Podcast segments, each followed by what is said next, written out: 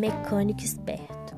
Os Tetesco tinham uma oficina mecânica na Palungana, onde eram consertados automóveis e caminhões. O chefe da oficina era o Marciano, conhecido por ser muito exigente com os empregados. O Bichachi era um dos mecânicos que lá trabalhavam. Era folgadão e muito esperto. O Marciano estava sempre atento, zelando para que ninguém ficasse parado. Muitos dos concertos exigiam que os mecânicos deitassem por baixo dos carros.